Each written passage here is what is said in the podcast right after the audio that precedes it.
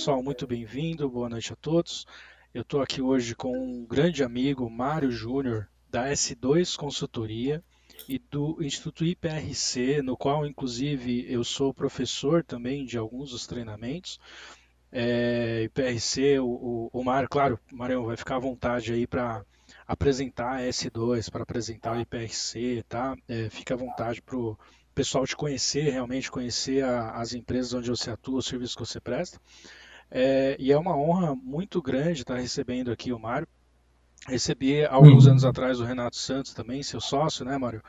É, recebemos eles também no AFD Summit. E é sempre uma honra, é, sempre tra trazendo aí para a gente conteúdos é, extremamente relevantes, conteúdos é, realistas do cotidiano corporativo. Né? Esse é um ponto muito interessante, sempre que a gente traz o pessoal do IPRC da S2 é, tem essa qualidade de realmente trazer um conteúdo com um embasamento teórico muito grande é, e ao mesmo tempo extremamente atualizado com práticas do mercado. Afinal, eles, assim como nós aqui na STW Brasil, estão no dia a dia do mercado de investigações corporativas, do mercado, no caso né, da S2, de entrevista forense, é, de investigações de fraude, de investigações de assédio. E o Mário vai falar um pouquinho mais aí para gente. Então, Mário, você fica à vontade. O pessoal está chegando aqui ainda. É, quem for chegando, deixa seu like. Aliás, ainda vou faz, fazer mais um pedido. Quem for chegando, o link do vídeo, compartilha aí para gente nas redes sociais. Eu estou aqui contando, o, tem, acho que isso faltam 27 inscritos para a gente bater a marca de 5 mil inscritos aqui no canal. Olha que coisa boa.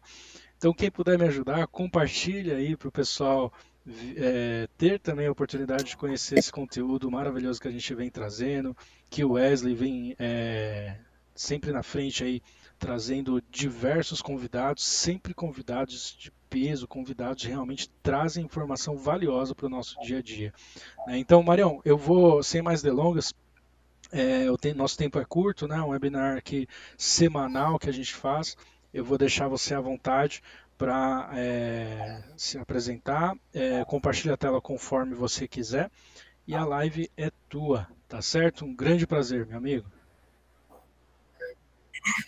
Show de bola, muito obrigado e muito boa noite a todos que estão acompanhando e a todos e a todas que vão acompanhar mais à frente. E a iniciativa é muito bacana do Renan, do Wesley de todos que fazem parte da academia. É, e quando o Renan fala que é uma honra, que é um prazer enorme, de fato para a gente também é. E quando a gente fala, é, não é, a gente não fala da boca para fora nem para inglês ver. Vocês já devem ter percebido que tanto eu quanto o Renato a gente não tem conversinha não, né? Quem conhece conheceu o Renato nas outras lives, quem conheceu o Thiago também que participou, a gente não tem conversa fiada, a gente não tem, não fica de bajulação à toa. A gente gosta das pessoas que são boas, a gente gosta de quem a gente acredita no trabalho, e mesmo a, a gente estando distante, né, que já faz um tempão que eu não encontro o Renan, mas a gente já teve muito contato lá atrás, já, tanto eu, o Renato e ele já pensamos em, em muitas coisas juntos. Então, de fato, é um prazer e não é um prazer da boca para fora, é uma honra estar com, com quem a gente confia, acredita e sabe que faz um trabalho realista. E por que realista? Adorei quando o Renan falou essa coisa realista porque eu, em, em, muitas lives, em muitos congressos, palestras, nas aulas que eu dou nos, nos MBAs, nas pós, é, e nos grupos que eu participo de, de, WhatsApp, enfim, de LinkedIn, eu vejo a galera com uma ânsia enorme, mas uma ânsia enorme, uma ânsia desenfreada para falar de, de casos, aqueles casos mirabolantes de investigação de fraude, que é lavagem de dinheiro, combate ao terrorismo, trabalho escravo, tráfico de não sei o que, não sei o que lá, que são coisas que acontecem realmente, elas acontecem, mas elas não acontecem na proporcionalidade que acontece o dia a dia nas empresas. Casos como esse, você vai investigar um, dois na sua vida, e mais do que isso, não vai nem investigar, porque um caso de lavagem de dinheiro, você só vai, por exemplo, Pega, pegar as informações e notificar e repassar para a autoridade competente, a Polícia Federal, que vai fazer esse trabalho. Então, a proposta que é S2, a proposta que o IPRC, já vou falar para vocês, é realmente estar no mundo real, é realmente ser o realismo corporativo, que é aquele funcionário que vaza uma informação para lá, uma informação para cá, desvia dinheiro aqui, ali, aceita uma propina, coloca a empresa do primo para trabalhar na própria organização, que manipula um balanço, manipula um, um, número. Isso é o dia a dia, isso é que acontece. As outras coisas são legais? São legais, são exóticas, são charmosas, são bacanas. Mas se a gente só ficar pensando nisso e querendo tratar isso, a gente vai deixar passar um monte de coisa que vai estar tá afetando o dia a dia da nossa organização. Então, sem mais delongas de novo, é um prazerzaço a gente estar tá aqui e eu poder compartilhar um pouco da, da experiência desses 22 anos sobre ferramentas de detecção, detecção de mentira, que é um assunto também que é super exótico e tem uma mística por detrás, porque muitas vezes é, cria-se aquela, aquela, aquela mentira, estamos falando de detecção de mentira, cria-se daquela mentira que é capaz de identificar todas as mentiras, que você consegue pegar todas as mentiras, consegue pegar todos os sinais de manipulação, sinais de simulação durante uma entrevista, durante uma conversa, durante um vídeo. Isso não é uma verdade. Infelizmente, é, existem alguns profissionais, e aí quando eu digo não é só no Brasil, mas é no mundo, que pregam algumas coisas que eu não concordo. Eu não concordo pelo simples fato de, de ter 22 anos de experiência, de ter vivenciado e já ter sido enganado algumas vezes, e eu tenho certeza que eu vou ser enganado mais algumas vezes até o final da minha vida, enquanto eu estiver fazendo entrevista investigativa, enquanto eu estiver fazendo investigação. Então, a proposta de hoje a gente dar uma pincelada sobre esse assunto, uma pincelada por quê? Porque tem muita coisa, muita, muita coisa. Mas eu quero é, fazer vocês terem gosto pelo assunto, quem assistir, para que, se quiser aprofundar, buscar um caminho adequado, buscar uma, um, uma, uma certificação, buscar uma formação que vai fazer você viver no mundo real também da detecção da dissimulação. Então, um grande prazer estar aqui. Então, vamos lá que eu vou compartilhar o, o material. Então, é um, de novo, é um prazer estar com o pessoal da, da academia. Então, vamos lá. Então, o primeiro ponto, vamos passar rápido aqui. Então, sou Mário Júnior, sócio da S2 Consultoria, que é a parte de consultoria que trata basicamente dois pilares no mundo do compliance. O pilar preventivo, preditivo, que está relacionado a teste de integridade no processo de seleção. Então, a S2, ela desenvolveu um teste chamado Potencial de Integridade Resiliente, que é um teste de integridade, que é o PIR, que é o único teste de integridade no mundo que tem validação científica e validação estatística. Nós não temos a pretensão de dizer que um candidato é honesto, desonesto, ético, não. Ninguém consegue fazer isso. Nenhum teste no mundo é capaz de fazer isso. E eu conheço todos, praticamente. Pode ser que tenha algum que eu não conheça. Mas o que a gente consegue avaliar e com um grande grau de predição é qual o nível de é, integridade resiliente daquele candidato, quando ele se depara com um dilema ético profissional. O que, que ele faz? Então, a proposta do PIR é, sabendo como aquele candidato lida, qual é o grau de resiliência daquele candidato, se houver necessidade, a gente sugere uma forma de desenvolver aquele candidato, para que quando ele estiver trabalhando e ele for exercer a atividade dele, surgir o dilema ético, ele tome a melhor decisão para ele como pessoa e para a organização. Então, isso é uma coisa. A outra parte é relacionada a questões reativas. Então, investigações corporativas, casos de fraude, casos de assédio. A gente tem uma série de recursos para conduzir investigações, e um deles, que é, é um dos que eu considero que. É, na minha, não é assim, eu considero que é o mais importante, porque é o que eu mais gosto de fazer, é o que eu adoro fazer, que é a entrevista investigativa. Então, Graças a Deus, eu, eu, digo com todas as palavras e não me entendo como arrogante, como vaidoso nem nada, porque a gente lutou muito por isso. Então, somos pioneiros aqui no Brasil e conduzir em estabelecer uma metodologia única, que é uma abordagem empática com respeito à dignidade humana, que não é coagir, maltratar, pressionar, é, achincalhar a pessoa ou demonizar ou achar que ela é uma pessoa muito ruim, eu sou o senhor da ética. Então, a gente conduz o processo de entrevista com muito respeito e com 84% de grau de confissão, ou seja, de 10 pessoas que estão envolvidas numa fraude, 8 pessoas, 84%, 8 pessoas confessam para a gente aquele ato. Então, a gente tem um, um orgulho enorme de ter desenvolvido isso no Brasil, ter formado milhares e milhares de entrevistadores que fizeram entrevista junto comigo, com o Renato, hoje em dia estão nas Big Four ou nas consultorias médias e pequenas, até mesmo faz, é, ministrando também treinamentos, dando aulas de instituições, muito porque a gente queria quebrar esse paradigma do Brasil de que quando alguém comete uma fraude tem que ser enfiado numa sala, maltratado, achincalhado, coloca o segurança fortão ou chama um delegado um policial e o cara só sai depois que ele confessar. Então a gente conseguiu influenciar muito o mercado é, e ser pioneiros nisso. Então é o que eu mais adoro fazer. Praticamente hoje, por exemplo, conduzi quatro entrevistas, conduzi entrevista praticamente todo dia. Né? É, então é, dou diversos treinamentos, técnicas de entrevista, detecção de mentira, apuração de fraude, apuração de assédio, risco comportamental. Sou oficial da reserva e dou aula em uma série de instituições, né? Aqui do Brasil também, que é muito bacana, que hoje em dia qualquer instituição de educação, você percebe que tem uma pós ou tem um MBA que fala de fraude. Então, isso é, é muito legal, esse conceito que mudou. Um outro orgulho enorme é que eu fui o primeiro brasileiro certificado pela Associação Internacional de Entrevistadores Forenses, concede o título de CFI. Então, isso eu, eu tenho como também um orgulho e incentivo quem queira, quem queira buscar esse título, que é uma referência. Então, tudo que eu busquei é, fazer aqui no Brasil junto com o Renato, influenciar, foi porque eu fui influenciado também por esse conceito da Associação Internacional de Entrevistadores, que eles estabelecem padrões dignos para conduzir uma entrevista sem ameaçar, sem maltratar a pessoa. Tanto é que eu acabei sendo, o, em 2017, o segundo colocado no entrevistador do ano. Então, uma coisa que eu adoro, que eu tenho orgulho enorme.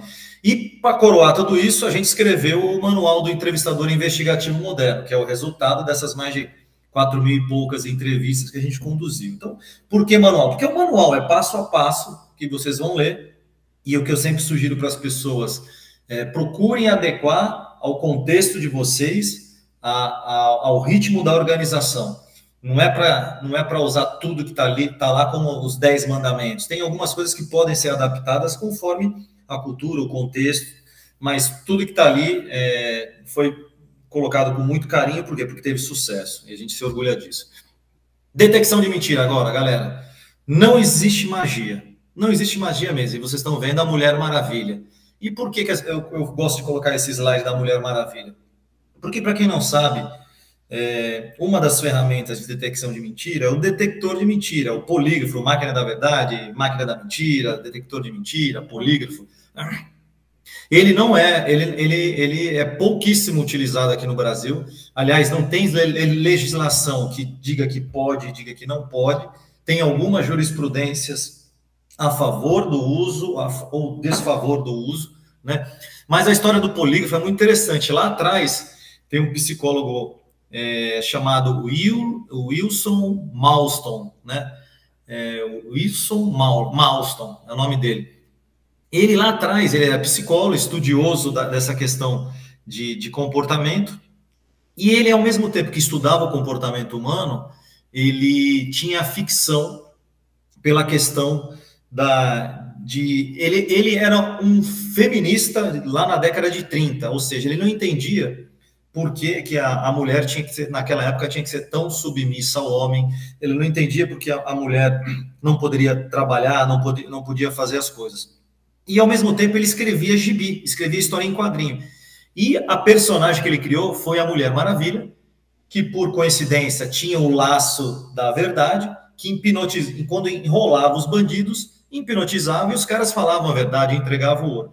Então, é uma coincidência, não é uma coincidência à toa. O cara que desenvolveu o detector de mentira, antes de desenvolver, desenvolveu a Mulher Maravilha, que hipnotizava com o laço da verdade e obtinha a, ver, a verdade dos bandidos, dos malfeitores. Só que ele sofreu muito com esse personagem da Mulher Maravilha. Por quê? Porque esse personagem da Mulher Maravilha lá atrás, ele tinha uma, uma interpretação da sociedade que era um, era, uma, era um incentivo ao sadomasoquismo, porque a Mulher Maravilha amarrava os caras, batia nos caras. Só que o que acontece? As criancinhas estavam gostando do gibi da Mulher Maravilha, então tinha uma polêmica enorme. Como que esse cara escreve um gibi com um personagem as crianças estão lendo esse gibizinho de uma mulher que bate nos homens, amarra os homens, amordaça os homens, né? E aí, para quem quiser aprofundar na história do, do William Malston, se eu não me engano, tem no Netflix, é, Professor Malston e as Mulheres Maravilhas. E é uma história muito louca, galera, muito louca, porque é uma história da vida dele, história real, com alguns fatos fictícios, mas que mostra essa questão do triângulo amoroso. Né? Ele era professor, PhD numa baita universidade, ele era casado com uma mulher que essa mulher ajudou ele a desenvolver os primeiros passos do polígrafo, e a assistente dele que era, se interessava, a estagiária se interessava também pelo comportamento humano, acabou formando um triângulo amoroso, e o triângulo amoroso, ele questionava isso, por que, que é só o homem que pode ter uma outra mulher, é só o homem que pode se envolver, e por que duas mulheres não podem se envolver, duas mulheres não podem ter outras, outros relacionamentos. Então era um cara muito moderninho para a época, mas que, assim, é, inovou nesse ponto do, do polígrafo, que o polígrafo é a única máquina que tem validação científica de 92% de acuracidade, ou seja, ele, ele tem o grau de acerto de 92%. Existe uma série de questionamentos, existe uma série de, de estudos já querendo inviabilizar e diminuir esse grau de acerto. Mas até, até hoje, ninguém conseguiu comprovar que é menor do que isso. E o polígrafo, ele mede as variações fisiológicas dos estímulos, batimento cardíaco, pressão arterial, é, sudorese, alguns medem dilatação da pupila, impulso elétrico. E como é que ele faz isso? Ele faz isso parecido. Aliás, nós fazemos uma coisa parecida que o polígrafo faz, que é estabelecer o padrão da pessoa. Então, a pessoa, quando vai para o exame de polígrafo, ela fica igual essa foto que está aqui, ela fica sentada numa mesa, com uns eletrodos no peito, às vezes no braço, um negócio de pressão no braço, na ponta do dedo, alguns têm até eletrodos na cabeça. E aí o aplicador, ele faz perguntas básicas que ele já sabe a verdade e que a pessoa não vai mentir para ele.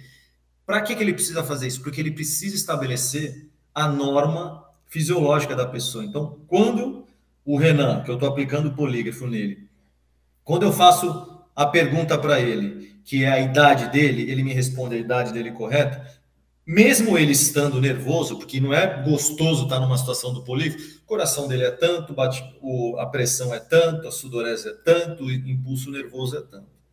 E aí, ele baliza isso com, com, Eles falam que são sete perguntas, mas eu já ouvi controvérsia sobre isso. Mas, por exemplo, baliza isso com cinco perguntas, e aí, durante a entrevista, a alteração desses padrões de batimento cardíaco, é, pressão arterial, sudorese, impulso nervoso, temperatura, é um indício de simulação que precisa ser checado com mais perguntas, mais perguntas, até o examinador do polígrafo ter a certeza que aquele ponto quente era uma mentira.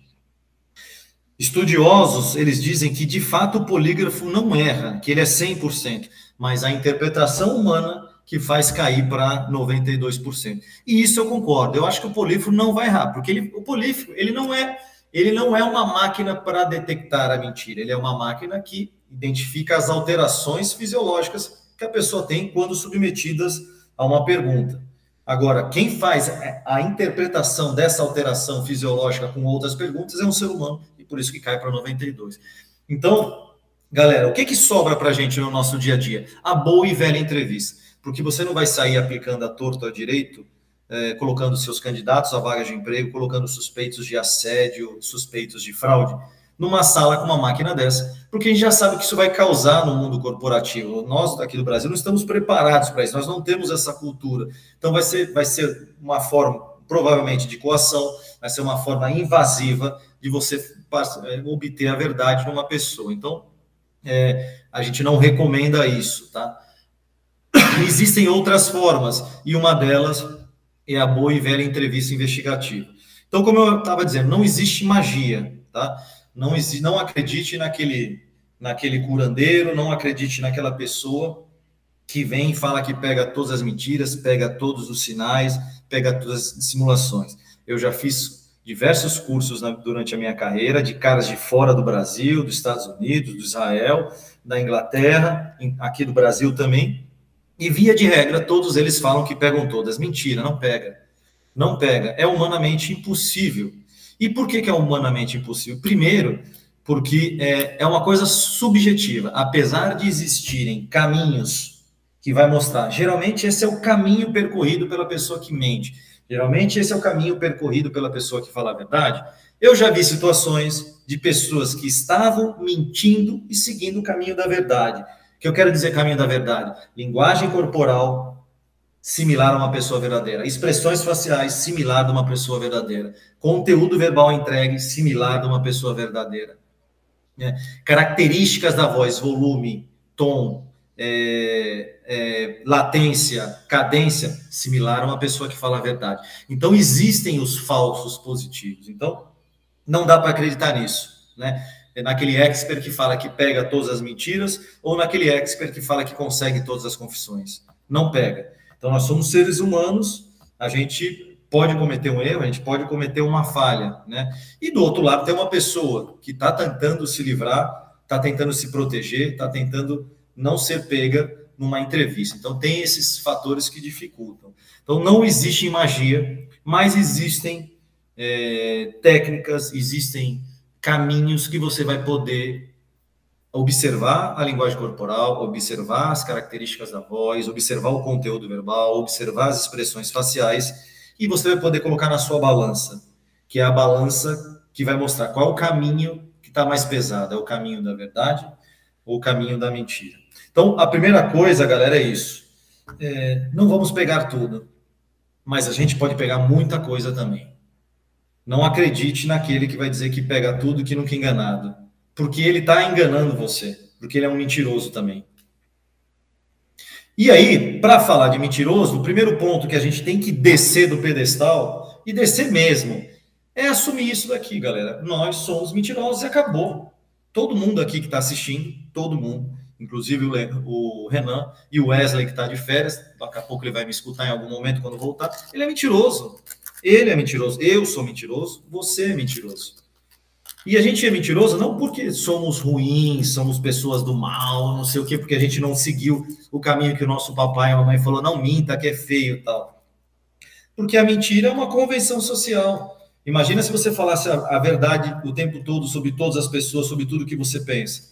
O mundo ficaria insuportável. O que a gente tem que combater é aquela mentira que causa um dano à empresa, aquela mentira que causa uma desvantagem para uma pessoa, aquela mentira que busca um beneficiamento para a pessoa se dar bem ali no dia dela, na vida pessoal, no trabalho. Essa é a mentira que a gente tem que combater.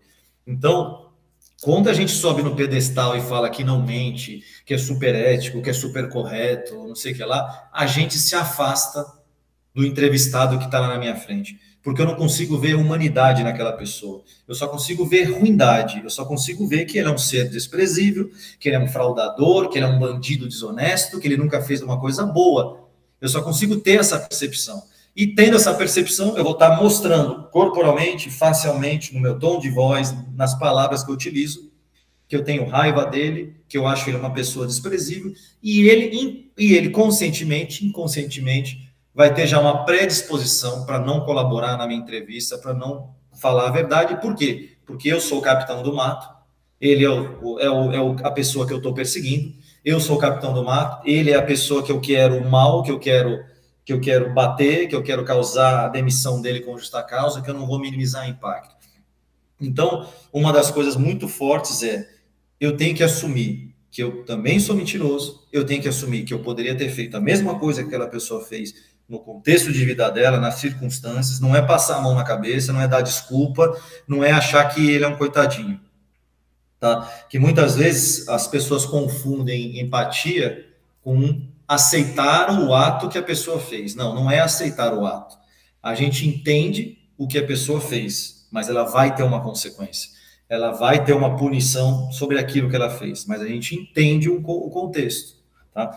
Então, Somos mentirosos, não somos os senhores da ética, os senhores da honestidade. Desce disso. Desce disso. E se você que está acompanhando ou que vai acompanhar não está aceitando isso, faça um exercício da sua vida e veja se você já não mentiu, e veja se você já não cometeu alguma coisa que você se arrependeu e que você melhorou, que você se desenvolveu e nunca mais fez aquilo. Eu tenho certeza que você vai ter algumas coisas aí, como qualquer outra pessoa. Por que, que a gente mente? Por uma série de razões, né, galera? Por proteção, por vergonha. Meu vale alimentação tá zerado. Né? Eu vendi porque eu precisava pagar a coxinha do meu casamento. Isso é verdade, eu tô falando. Na época que eu casei, todo o meu vale refeição, meu Visa Vale, eu vendia na esquina lá para o cara que comprava, porque eu tinha que pagar a festa de casamento. Então, eu nem praticamente eu comia. Só que quando o Renan me chama para almoçar, eu tenho vergonha de falar que eu tô sem vale, né? Então o Renan, e aí, Mário, vamos almoçar? O que, que eu digo? Não, não, eu tô, tô acabando o um negócio aqui, não dá para ir. Então eu estou fazendo uma mentira por vergonha, é uma mentira aceitável, né? Porque o Mário tem vergonha de falar que está vendendo o Visa Vale dele para comprar a coxinha do casamento. Então a gente mente por uma série de razões. sobrevivência, para não sofrer uma advertência, aceitação no grupo, manutenção de relacionamentos, para conseguir ou manter um emprego. E aí a gente vai achar um monte, se quiser. E como que a gente aprende a mentir? A gente aprende a mentir ainda quando criança, tá? Por quê? Porque as crianças, todo mundo já ouviu falar, é um serzinho, uma esponjinha que suga tudo do ambiente, pá, pá, pá, não sei o que lá. Mas a gente imita o que o adulto, o adulto comete pequenas mentiras e tem sucesso. Por exemplo, o, o teu pai está atrasado para o trabalho. Aí o telefone celular, o telefone, vamos lá, o telefone fixo, quando ainda, ainda tinha, toca na casa, aí a criança vai sair correndo, aí ele fala, olha para a criança, se for da empresa, diz, diz que eu já fui. Se for da empresa, diz que eu já fui. E a criança, naquele momento, ela está aprendendo a mentir para o chefe, a mentir dizendo que já foi embora. Então, muita coisa a criança aprende simplesmente observando os pais, observando os avós, observando as outras crianças que estão à volta dela, que convidam, que convivem com ela, que mentem e ela percebe. Quando os pais nos ensinam que não podemos falar tudo que pensamos sobre as pessoas. Então, imagina só aquela velha história, aquela velha festa de final de ano, veio toda a família, aquela sua tia do outro estado, do interior, veio para sua casa. Só que, coitada, ela engordou demais, ficou doente, engordou demais e aí, quando, ela, quando essa tia chegou em casa, a criancinha toda sem noção chegou: Nossa, tia, como a senhora engordou? Aí a tia toda envergonhada, com aquela fica vermelha, constrangida, tadinha, dá aquela risadinha, tal. Ai, filho, que isso? Não, a tia tá com uns probleminhas, tal. Aí o pai, vendo esse constrangimento absurdo, chega, puxa, dá um beliscão no braço da criança, puxa para um canto e fala: "Se viu o que você fez? Você não podia ter feito isso." Você envergonhou sua tia na frente de todo mundo. Você me envergonhou. Mas o que, que eu fiz, pai? Você falou que ela engordou. Mas ela não, mas pai, ela engordou. Fulano, você não pode sair falando tudo o que você pensa. Tem algumas coisas que você tem que guardar para você. Ou seja, a nossa criação vai sendo delimitada a falar a verdade até a próxima vírgula. Algumas coisas você tem que editar, algumas coisas você tem que ocultar. Né? E é muito disso. Muitas vezes você vê numa entrevista que o cara fala a verdade 99% do tempo. E a mentira é uma pequena edição que ele faz da história real para não se comprometer ou para não se falar que sabia de alguma coisa que não poderia dizer. A gente aprende a mentir também quando a gente percebe que somos castigados com a verdade ao invés de recebermos a compreensão. Então, o que, que é isso aí? A criança, seu filho, faz uma merda, faz uma cagada. Aí você chega para ele, você fez isso? A criança, fiz, pai, fiz. Aí você chega lá, 30 dias de castigo. Aí a criança começa a pensar, caramba, poxa, mas 30 dias, eu falei a verdade. E eu sofri uma punição absurda. Fica chateado, mas enfim. Aí a criança faz uma outra coisa, fala a verdade e você dá mais 30 dias de castigo. Na próxima vez ela já começa a pensar, pô, não vou falar a verdade, será que vale a pena? Que, pô, eu falo a verdade e vem meu pai me dá uma trozobada, 30 dias de castigo. Meu pai não é nem benevolente, não dá nenhuma, uma, uma, como é que se fala, um atenuante para o meu erro, nem nada. Aí na próxima situação, ele fala, quer saber? Vamos ver se ele sabe mesmo, ou se ele só está jogando verde. Vou pagar para ver. Aí mente mente, se preparou, formulou a história, arrumou um álibi aqui, um álibi ali, e o pai aceitou a história. Aí a criança começa a pensar, então dá para passar com a mentira, ele não descobriu, tô aqui, tô sem castigo. E a pessoa e a criança começa a colocar na balança. Então, e é muito e é muito parecido com a entrevista. A pessoa só fala a verdade na entrevista quando ela percebe que ela vai ter alguma minimização da consequência. Quando ela percebe que algum impacto vai ser gerenciado pela verdade. Quando ela percebe que vale a pena para falar a verdade. Porque se coloca na, pessoa, na, na, visão, do, na posição do entrevistado envolvido, que roubou, desviou, seja lá o que, seja lá o que for. O que, que ele tem para fazer? Falar a verdade ou mentir? Já de primeiro eu digo, ele vai mentir. Ninguém chega numa entrevista, ah, eu fiz isso, eu fiz tal. A pessoa mente, mente, mente. E isso faz parte do processo natural de uma pessoa que não tem nenhum transtorno. Ela é importante a pessoa mentir para a gente na primeira parte da entrevista, naquela primeira 50 minutos, uma hora e 15. Eu adoro quando isso acontece. Por quê? Porque a pessoa passa pelaquela sensação, tentei lutar, tentei me proteger, tentei me defender, mas os caras sabem tudo. Os caras são foda, os caras vão pegar. Então ela tem que passar por esse estágio de luta, porque se ela não passa por esse estágio de luta, ela é maluca. Se ela já fala de primeiro, você fala, caraca, porque não é uma normativa. Alguém, se você pergunta para o seu filho, você fez isso? Não. Então, a pessoa só fala quando ela percebe que ela vai ter algum ganho, mesmo que seja um ganho mínimo. Se você não apresenta nenhuma possibilidade, nenhuma corda para a pessoa segurar, para ela entender que ela não vai se prejudicar ao extremo, mesmo que ela se prejudique muito, ela não vai falar a verdade. Ela, para que eu vou falar a verdade? Não, não tem alternativa. Vamos ver se ele tem as provas. Vamos ver se ele vai me demitir com justa causa mesmo. Vamos ver se ele vai me processar. Então, isso é, uma, é um ponto importante da questão da, da imunidade, assim, né? A gente, é, eu ofereço a imunidade para o meu filho hoje em dia. Eu digo, ó, se você é, falar a verdade, você vai ter uma consequência? Vai, mas não vai ser a pior. Agora você pode mentir. Pode ser que você me engane agora. Mas se eu descobrir, meu camarada, você vai rodar bonito. Então, é assim que a gente aprende a mentir. Então, interpretando o comportamento, tá, galera? Então, quando a gente vai conduzir uma entrevista, quando a gente vai é, fazer uma conversa, a gente vai basicamente, a gente vai analisar a linguagem corporal, que são gestos, as posturas, as alterações corporais ali durante a entrevista, é, o movimento das mãos. A gente vai analisar a linguagem facial, que são as expressões faciais, que são as sete expressões faciais universais, e as microexpressões. As microexpressões ela, é, são, as, são as que estão mais direcionadas, não que estão, são as que mais revelam a dissimulação, porque ela, é, ela ocorre numa fração de segundos e ela vem para contrariar aquele discurso, ela vem para mostrar uma emoção que está oculta naquele discurso que está sendo passado.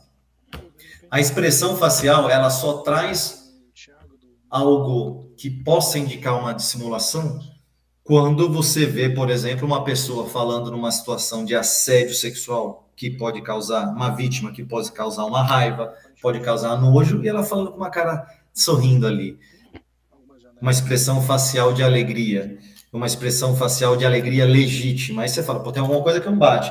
Esse sorriso tá legítimo, é um sorriso verdadeiro, mas ela tá falando que sofreu assédio sexual, que o cara agarrou, passou a mão, constrangeu ela. Então não bate. Mas geralmente a microexpressão é que está mais relacionada a identificar a dissimulação, identificar a mentira. E por último, a linguagem verbal. linguagem verbal a gente fala de conteúdo, né, de quais as palavras, os recursos verbais que a pessoa utiliza para contar a versão dela, para dar uma resposta. Né? Ela nega com a negação tradicional não, ou ela nega com a negação abrangente nunca, de maneira alguma, jamais, de forma alguma, de jeito nenhum. Né? Que são negações, não é todo mundo que diz isso, e me entenda muito bem, muito, muito, muito bem não é todo mundo que diz isso que está mentindo, porque eu posso estar numa conversa informal em que eu não tenho medo nenhum de falar o que eu estou dizendo, que eu vou dizer nunca ali. E esse nunca não vai representar uma mentira. Agora, o nunca, o jamais, o de maneira alguma, o de forma alguma, o de jeito nenhum, ele é muito importante quando você está numa situação em que a resposta que pode ser dada pode trazer algum problema para a pessoa, pode trazer algum risco para a pessoa. A verdade, se aparecer, pode trazer algum risco. Aí esse nunca, esse jamais, de forma alguma, de maneira alguma, tem que ser analisado com mais cuidado. Tá? É a mesma coisa. Se perguntam, tem, tem alguns casos da mídia que perguntavam para o assassino, que é o caso do Misael. Você matou a Mércia? Nunca, excelência, jamais. Quantas vezes dá para matar a Mércia, né? Matar a Mércia da forma que ele respondeu, dá para você pensar que é, é, é algo recorrente. Você matou a Mércia? Nunca matei. Parece que dá para matar mais de uma vez. Enfim, todo mundo já sabe o desfecho desse caso. Ele matou a Mercy. É, e o paralinguístico, que são as características da voz, é o componente é, por detrás lá, que é o volume, que pode ser um volume alto, um volume baixo, É o tom grave, um tom agudo, é o ritmo, né? É a latência que tem para falar. Mário, quantas vezes te ofereceram suborno? Nenhuma vez. Esse tempo, essa latência, tem um significado. Então, vou dar uma pincelada sobre esse tema. E aí, quem quiser aprofundar, pode me procurar, pode fazer pergunta. A gente está sempre à disposição.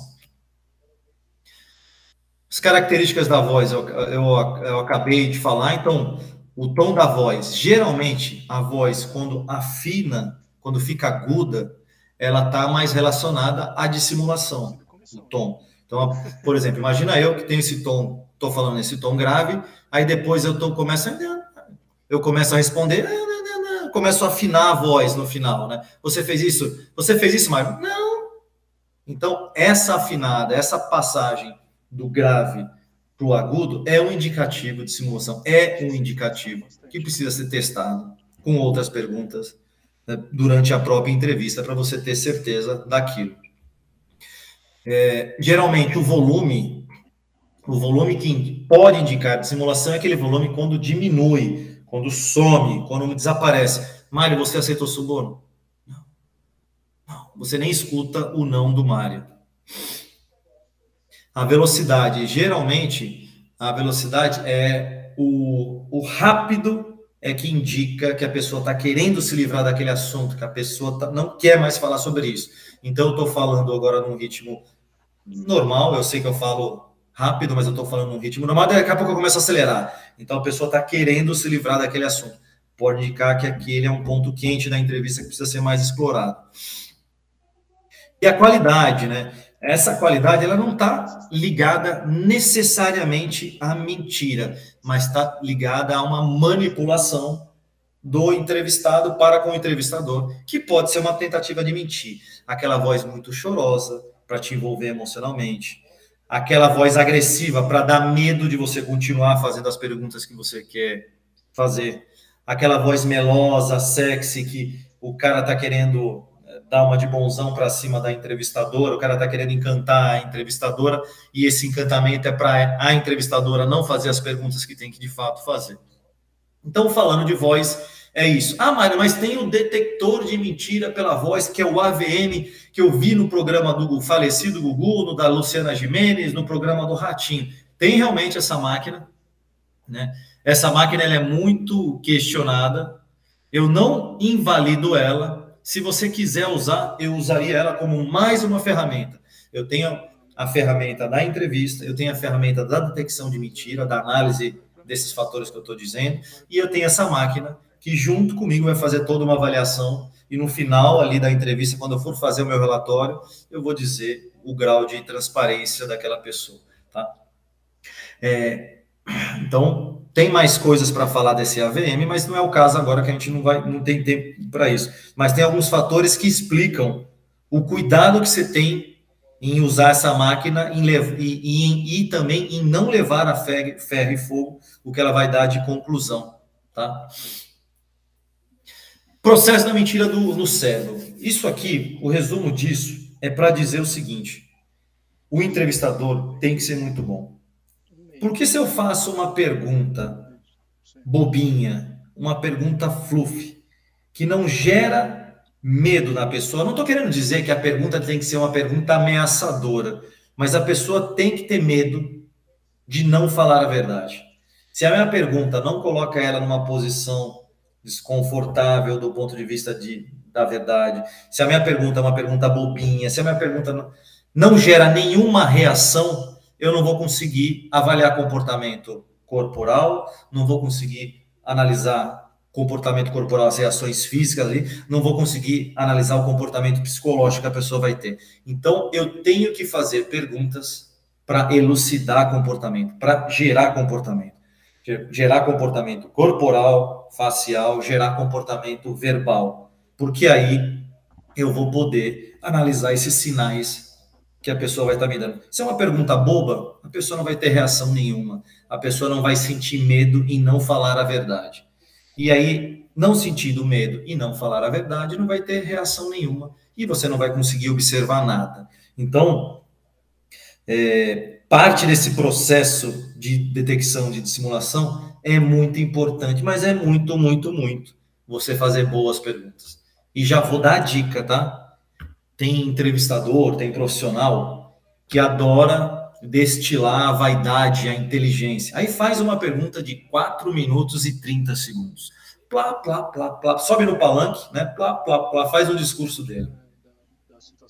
Pergunta horrorosa. É uma pergunta por vez. Um assunto por vez. Porque sendo uma pergunta por vez, um assunto por vez, você não corre o risco do cara falar, não entendi. Repete a pergunta. Você quer saber disso? Você quer que eu responda sobre isso?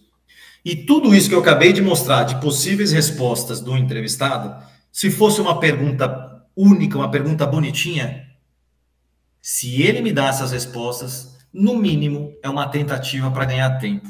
Porque se a minha pergunta é clara, concisa, objetiva, direta e que qualquer pessoa, desde o operador de empilhadeira, do auxiliar de gerais ao presidente entende, tudo isso que eu falei, é isso que você quer me, que eu responda? Você pode repetir? Não entendi? No mínimo, é tentativa para ganhar tempo.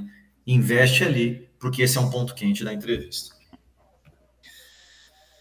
Análise do sintoma comportamental, galera. O que eu vou ter que fazer durante a entrevista é procurar pela congruência e pela incongruência. O que é congruência? É quando o comportamento verbal, ou seja, as palavras, as características da voz do indivíduo, é compatível com o comportamento não verbal. Então, eu vou mostrar um exemplo disso. Mário, você fez isso? Não. O que, que isso é? Isso é a incongruência. Para ser congruente, Mário, você fez isso? Não, não fiz. Ou seja, o meu corpo está alinhado com o meu discurso verbal. Então, eu estou dizendo não e a minha cabeça está dizendo não. Tem muita gente que confunde aquele depoimento do Bill Clinton. Né? Aliás, todo cara que dá treinamento de entrevista de técnicas de, de, de detecção de mentira, inclusive eu, mostra aquele vídeo do Bill Clinton com a Mônica Levinsky, que ele fala assim: eu não, fi, eu não tive relações sexuais com a senhorita Mônica Levinsky. Tem um monte de cara que fala, nossa, ele fez assim, muito assertivo, transparente. Mas o correto é, eu não tive relações sexuais com a senhorita Mônica Levinsky. Ele fala, eu não tive. O que, que a cabeça dele e o dele está dizendo? Que teve, teve, teve, teve relações com a senhorita Mônica Levinsky. Então, eu sempre vou ter que procurar na minha entrevista se há congruência, determinada resposta. A pergunta mais importante foi congruente o comportamento verbal, facial, com o comportamento verbal e das características foi congruente. Puta, beleza, tá passando. Ou foi incongruente. Para encerrar isso daí, a gente vê uma. E para a gente ver um exemplo, eu vou passar um vídeo aqui. Por favor, não me. Não me. É, relacione que eu estou fazendo apologia a um político, a outro político. Eu tenho vídeo de todos os políticos, tá? É, tanto do PT, do PSDB, do PMDB, do MDB, do não sei o que, não sei o que lá, do PL, do PFL, porque eles são um super material de consumo para gente, né?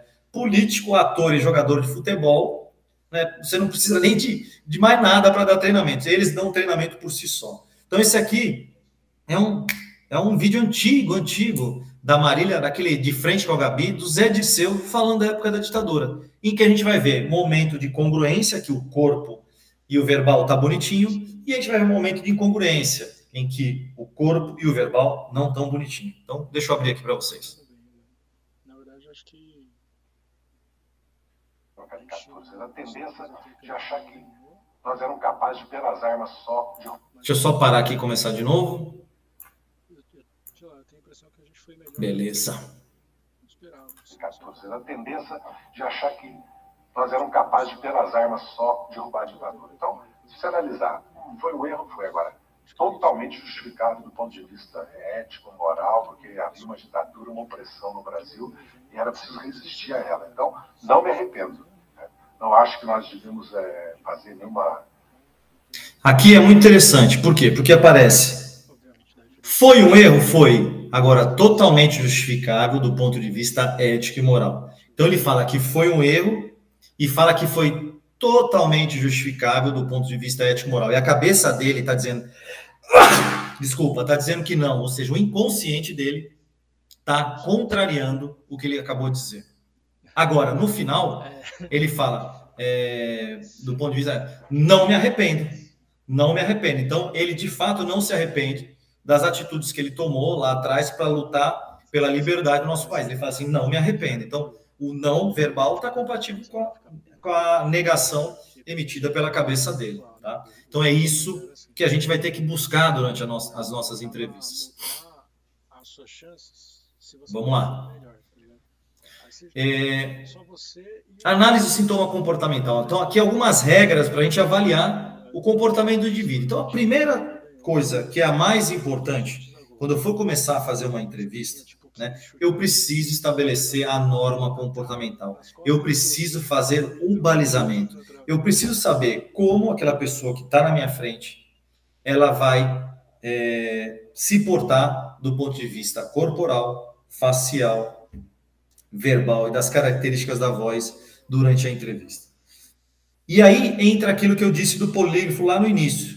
O polígrafo não faz o balizamento com aquelas cinco, seis, sete perguntinhas que ele pergunta alguma coisa que, a pessoa, que ele já sabe a resposta e ele sabe que vai ser uma resposta verdadeira para ver, ah, quando ele fala a verdade, mesmo estando nervoso, o coração dele bate tanto, a pressão é tanto, a dilatação da pupila é tanto, a sudorese é tanto, o estímulo elétrico nervoso é tanto.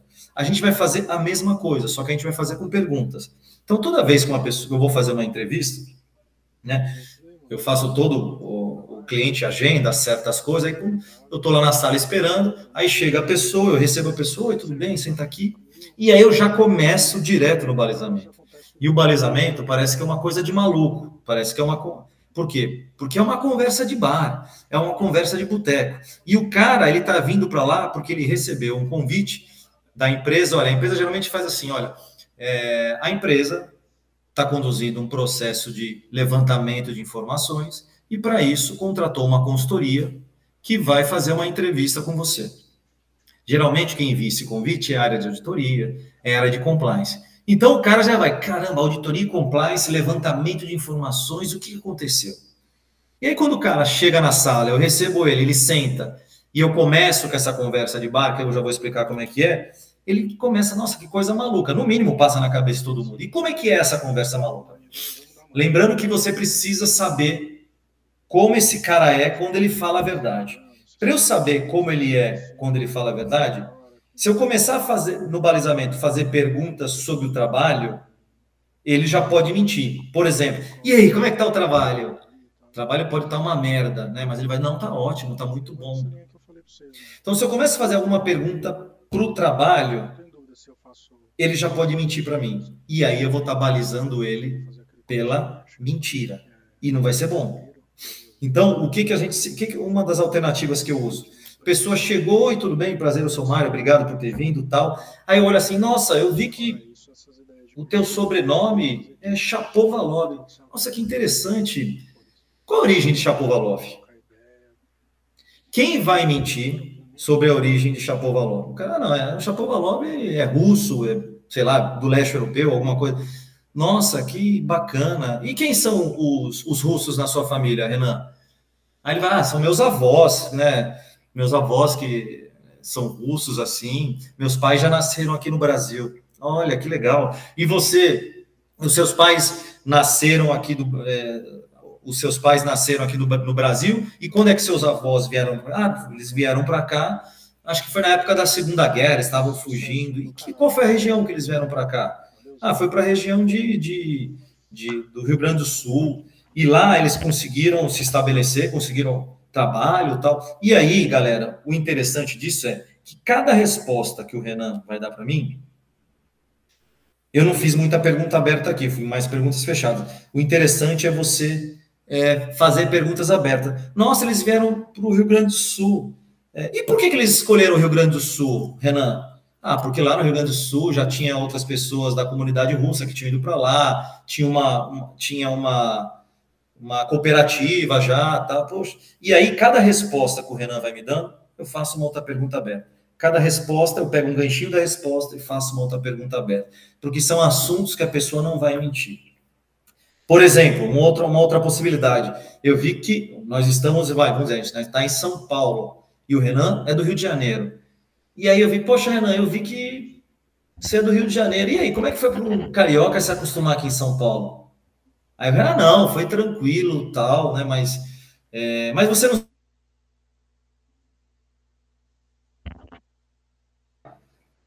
E aí vai, vai, vai, vai, vai. E aí vem. Por quê? Porque você tem que fazer isso mais ou menos uns 4, 5 minutos. E demora para passar esse tempo. Demora.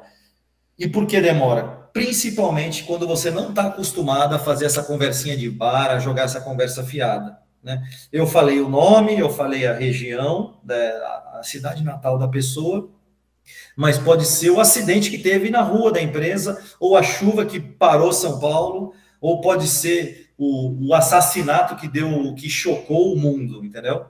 Então, é, tem que ser assuntos que o risco de que não tem problema em pessoa a falar a verdade. Se for algum assunto do trabalho, se for algum assunto é, que gere polêmica, que possa gerar opiniões contrárias, você corre o risco de estar balizando a mentira e não estar balizando a verdade. Então, depois desses quatro minutinhos de conversa afiada, eu digo o seguinte: pô, Renan, que bacana, Renan, legal, é, mas agora a gente precisa começar o nosso trabalho. Então, a nossa conversa está boa, então eu falo, nossa conversa está muito boa, mas a gente precisa começar o nosso trabalho. E aí, tem todo um roteiro, tem todo um caminho para chegar até a primeira pergunta da entrevista, que não é o caso agora. Mas é importantíssimo eu estabelecer o padrão comportamental da pessoa. Porque eu vou saber, quando ele fala a verdade, ele não se mexe muito na cadeira, ele não tem alterações posturais assim, é, ele sempre está de frente para mim, ou ele, o tempo todo, desde o início, ele está de lado para mim, né? Ele está de lado, está com o braço cruzado. Esse é o padrão dele, mesmo sendo um padrão fechado, é o padrão que ele está falando a verdade. Então, eu vou ver como ele fala, o volume, o tom, as características da voz o comportamento corporal, as palavras que ele utiliza, para depois, durante a entrevista, durante a entrevista, quando ele fugir desse padrão, não necessariamente é uma mentira, mas é uma possibilidade de dissimulação que eu vou ter que ver se aquele sinal que eu identifiquei, quantas vezes ele aparece de novo na entrevista, se ele aparece de novo nesse mesmo assunto que eu já identifiquei uma ou duas vezes, que eu vou prever, vou ter que identificar a recorrência dele. Beleza. Durante a entrevista, eu vou ter que comparar o comportamento do indivíduo contra a norma dele, que eu acabei de falar. Então, eu sei qual é o padrão dele, vou comparar se ele está saindo. Eu também posso comparar o comportamento dele contra o comportamento da população. Eu entrevistei outras pessoas nesse caso, e eu fiz as, praticamente as mesmas perguntas que eu fiz para o Renan, eu fiz para o João. Só que o João teve comportamento corporal completamente diferente do que o Renan disse. E o comportamento corporal do João, nessa pergunta e nessa pergunta, foi um comportamento corporal que indica dissimulação. Então, eu estou comparando ele com outras pessoas. Eu preciso avaliar o comportamento dele no contexto da situação. Então, como uma pessoa se sentiria sendo questionada sobre esse assunto? como ela se sentiria do ponto de vista verbal, quais as palavras ela utilizaria e como estaria o contexto corporal dela. Ela estaria tranquila, fechada, com medo, né, acuada, curvada, como ela estaria naquela situação. Mas eu também tenho que ter, eu tenho que ter ciência que o meu comportamento pode gerar comportamentos, sinais, coisas indevidas no meu entrevistado. E por isso, galera, e por isso e por isso que eu quero entrar nesse ponto. É... Tem muita gente que pensa que fazer entrevista. Aliás, eu aprendi assim no início, lá atrás, 19, 20, 21 anos atrás. Os caras falavam o seguinte: o entrevistador, o entrevistador tem que ter sangue nos olhos. Tem que ter sangue nos olhos, é, tipo Rock Balboa, olho de tigre. E quando você ensina uma pessoa a ter sangue nos olhos, você ensina que do outro lado tem uma presa, que você quer matar aquela presa. E aí você fica com esse sangue nos olhos, com essa vontade de matar a presa, durante a entrevista inteira. E por ficar durante a entrevista inteira dessa forma, você não assume a possibilidade que aquela pessoa pode ser inocente. Você não consegue mudar a perspectiva do caso. Né? E, as, e eu já peguei alguns casos na minha vida, alguns casos na minha vida, que tinha todas as provas, que tinham todas as evidências, mas que a pessoa não estava envolvida. Que foi tudo criado, uma situação, foi tudo arquitetado para prejudicar uma pessoa. E se não tivesse a entrevista para desvendar isso, não só com, o envolvido suspeito principal, mas com outros funcionários, aquela pessoa ia ser demitida com justa causa, processo civil, processo criminal, e não iria conseguir reverter isso na justiça, porque as provas eram incontestáveis, foram forjadas de uma forma, foram criadas de uma forma que não seriam quebradas durante um processo normal judicial. Só foi quebrado com a realização de outras entrevistas lá no mundo corporativo, porque não foi nem para frente a questão judicial, porque graças a Deus a gente conseguiu resolver. Então, eu quero dizer é o seguinte: se eu tenho um entrevistador que fica com caras e bocas, fica, a pessoa dá uma resposta e fica, a pessoa faz assim, um cara que fica coando, um cara que fica pressionando o tempo inteiro, que fica duvidando o tempo inteiro, que fica isso, o que, que isso vai acontecer? Se ele está duvidando o tempo inteiro, fazendo caras e bocas para a pessoa que está mentindo de fato e ele está acertando, ok, tudo bem, ele está acertando. Agora, se ele faz isso para uma pessoa que é sincera, se ele faz isso para uma pessoa que está falando a verdade, o que que isso vai gerar nessa pessoa? Pânico, desespero, nervosismo, ansiedade, raiva, impaciência. A pessoa vai entrar em beribele ali. Entrando em beribele, vai gerar mais sinais, mais sinais, mais sinais. E aí vai atrapalhar a entrevista.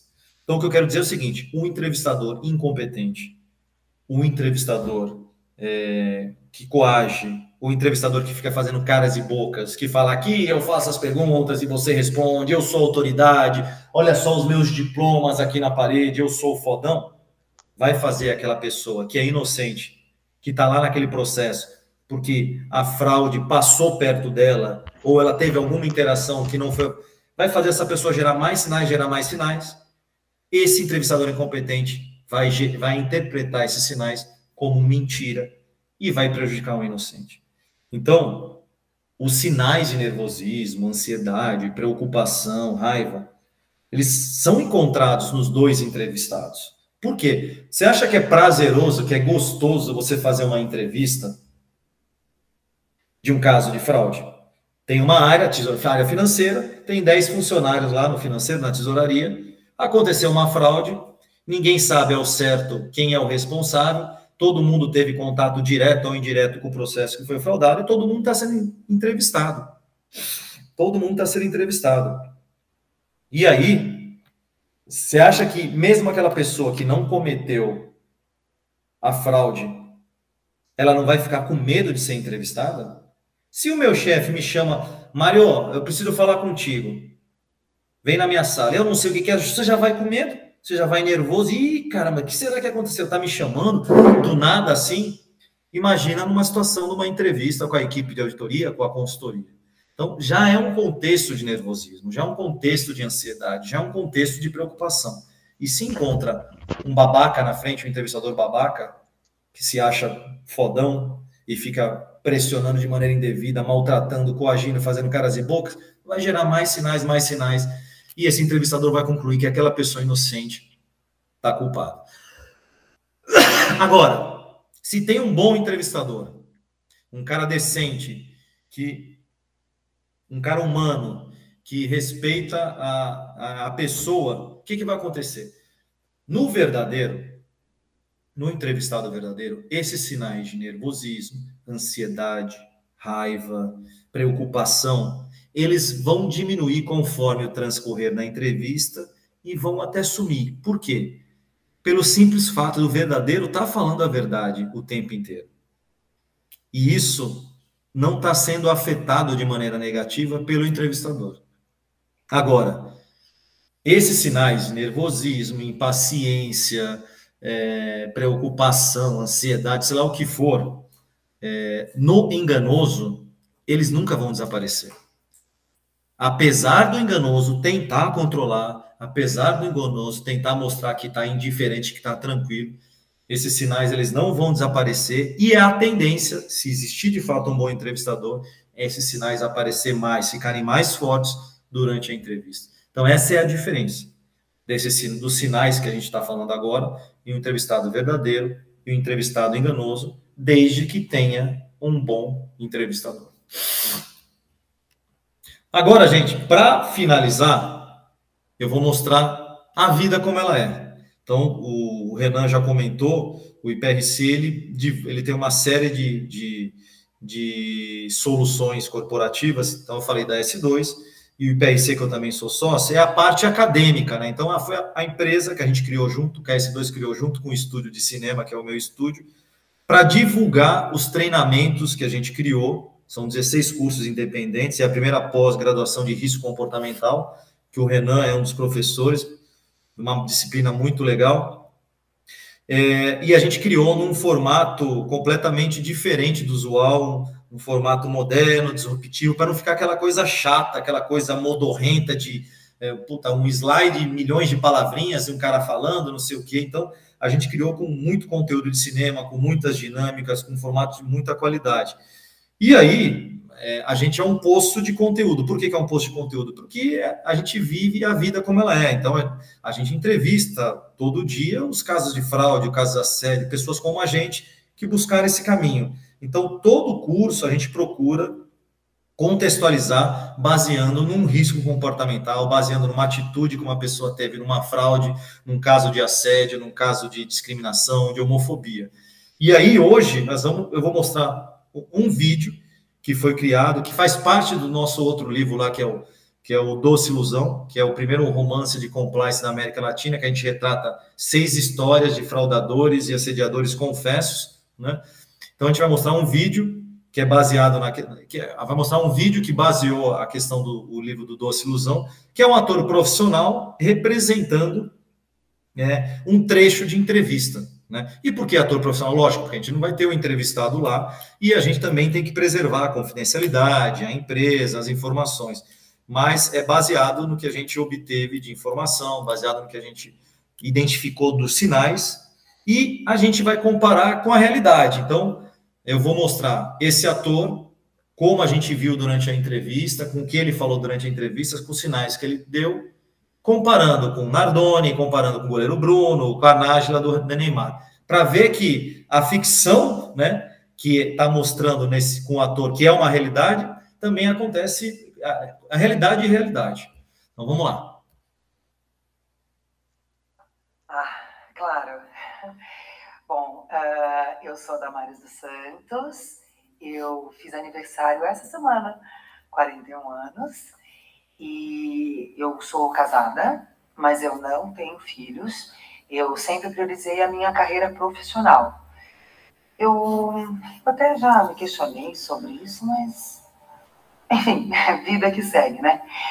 Bom, eu trabalho desde os meus 16 anos e eu sou uma profissional da área de prevenção à fraude há pelo menos uns 14 anos. Eu adoro, adoro de que eu faço. Tanto que é por isso que eu estou aqui agora, né? Porque se eu quisesse, sei lá, mudar de área, eu conseguiria isso tranquilamente. O meu currículo permite isso, né? Uau! Nossa, é, essa pergunta é muito importante, né, numa entrevista. Ai, meu Deus, deixa eu ver. Uh... Eu acho que desde criança, sabia? É, desde criança. Eu lembro que eu ficava assistindo todos os filmes policiais, sabe? Aqueles com bandido, detetive. Aí depois de um tempo eu me viciei em todas as séries de investigação, vi tudo. Só que daí quando eu descobri que policial ganhava tão pouco, aí que eu quis trabalhar com isso, mas dentro das empresas, sabe? Eu até conversei isso com minha esposa, mas ela também achou que, por se tratar de um diretor, a corda ia terminar arrebentando pro meu lado. Aí eu fiquei quieto. Ah, mas isso ele sabia que não quer acusar no inventário mesmo, porque final de projeto é uma loucura. A gente chega às sete da manhã e só sai tarde da noite, é uma corrida danada, um absurdo, uma bagunça, e E nessas a gente acaba que perdendo o controle do inventário. Eu sei que isso não é certo, mas fazer o quê?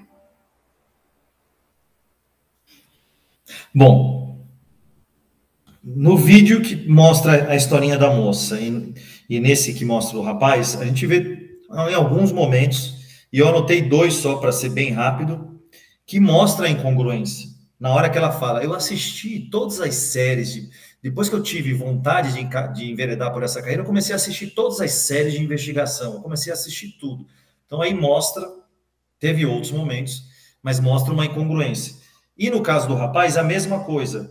Ele, na hora que ele disse, isso ele sabia que nunca iria acusar no inventário. Então, isso ele sabia que nunca iria acusar no, no inventário. Ou seja, novamente, uma outra incongruência entre o verbal e o corporal. Agora, vamos ver como é que é que esse, esse, esse, é uma ficção baseada na realidade que eu acabei de mostrar. Agora vamos ver a realidade em si. Caso Nardoni. De alguma coisa, porque nós estamos sendo julgados por uma coisa que nós não fizemos. Então eu gostaria. Nós estamos sendo julgados por uma coisa que nós não fizemos. Nós estamos sendo julgados por uma coisa que nós não fizemos. Ou seja, o famoso efeito Chaves. Nós não fizemos, e eu sim está sendo feito com a cabeça. Esse é, esse é o sinal mais mais simples, mas é um dos que mais aparecem. A gente vê isso em vários momentos, essa, esse tipo de incongruência, que é o fazer o sim, dizer não, e fazer o não e dizer sim. É isso, Zé Disseu, a gente já viu. Olha esse aqui. Você fez isso ou não? Não, ele está sendo acusado de matar o enteado dele, que é o caso Joaquim. Pessoal, queria Renan, o Wesley que não está aqui, mas com certeza vai assistir depois. Queria agradecer demais. É, é uma pena a gente não ter três, quatro, cinco, seis horas, que tem um caminhão de coisas. Mas é o que eu quis é realmente aguçar a vontade, despertar o interesse para quem quiser enveredar por isso, procurar conteúdo, procurar o Renan, procurar a gente, que com certeza vocês vão, vão adorar. Ah, e uma coisa que é importantíssima, que eu, eu tinha colocado na minha cabeça para falar e não poderia deixar de falar. É, tem um monte de experts espalhado pelo Brasil expert youtubers que fazem um trabalho muito legal. É, eles, eu, eu fazia muito isso. Eu fazia isso de uma forma um pouco mais caseira no LinkedIn. Tem um grupo de técnicas de entrevista, detecção de simulação. Quando aparecia o Neymar falando, o assassino tal, o caso Nardoni que eu fiz, o Joaquim, o caso Bernardo, o caso Mércia, eu pegava o vídeo, baixava o vídeo, fazia análise do vídeo, fazia sinal de simulação verbal, simulação corporal, características da voz, ia dizendo aonde a pessoa tinha mentido. Fazia muito isso. Só que hoje tem youtubers profissionais que trabalham com comportamento humano fazendo isso. Tem páginas na internet, eles fazem isso. Isso é uma fonte riquíssima de pesquisa, de consulta para vocês. Mas uma coisa que eu quero levantar para vocês pensarem é que esses caras eles, como vocês podem fazer, uma coisa é você pegar um vídeo e ficar vai e volta, vai e volta, vai e volta, vai e volta, vai e volta, vai e volta. Você vai ver muitos sinais, muitos sinais. Né? Você vai ter uma, uma excelente acuracidade, vai e volta, põe slow motion, diminui, aumenta o volume, diminui o volume. Você vai pegar muita coisa. E eles são feras, os caras pegam tudo. Mas outra coisa é ter que fazer isso ao vivo frente a frente com o entrevistado, ver quais os sinais, fazer a pergunta, ver a resposta verbal, a resposta comportamental, pensar na próxima pergunta, tomar uma, uma, uma paulada no bom sentido, uma, uma resposta maldada, tomar uma, uma intimidação do entrevistado e ainda durante a entrevista e ao final dela tomar a decisão se ele está falando a verdade ou mentira, em que ponto e decidir em acusá-lo ou acusar, é, declarar culpa ou não declarar, declarar culpa. O resumo que eu quero dizer disso é o seguinte, galera, o trabalho de vocês, entrevistadores, é muito mais difícil que o trabalho dos youtubers que estão vendo o vídeo indo e voltando, indo e voltando. Porque a gente tem que tomar a decisão na hora. Então, por que, que eu estou falando? A gente tem que estudar demais para não cometer injustiça, para não fazer mal indevido para as pessoas. É isso, Renan. Cara, muito legal. O pessoal participou aqui é, em algumas discussões é, entre aqui o, os, entre eles mesmos, entre os participantes aqui, agregando algumas informações também. Que bacana. Bem bacana. Agradeço a todos os participantes que estão aqui ao vivo. Agradeço aqueles que estão assistindo a gravação aí no futuro. Né? e né, o, o, obviamente aí a sua disponibilidade, Mário. Sei que tem aí sempre a correria, a gente acabou adiantando aqui o horário, né, é, para a gente conseguir se adaptar aos imprevistos que, que ocorrem. E uhum. só consigo dizer então meu muito obrigado, Mário, parabéns pelo excelente evento. Fico aguardando mais parcerias do IPRC e da S2.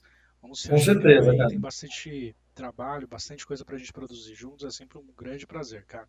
Eu até peço desculpas, você sabe como é que é a vida, aliás, todo mundo sabe. Às vezes a gente se afasta, se distancia, fica naquela correria, acaba até esquecendo um do outro mas você sabe que pode contar com a gente quando precisar. Lembrando da gente, puta, preciso disso, a gente vai dar uma forma. Se eu não te atender na hora, porque eu estou fazendo entrevista com alguém, entendeu?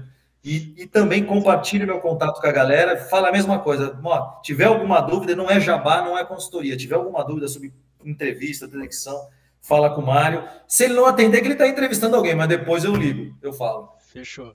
Cara, da nossa parte Fechou? também, sempre à disposição. Meu muito obrigado mesmo de coração e bom descanso a você e a todos que estão aqui com a gente. Valeu, bichão. Obrigado, pessoal. Um abração. Tchau, tchau.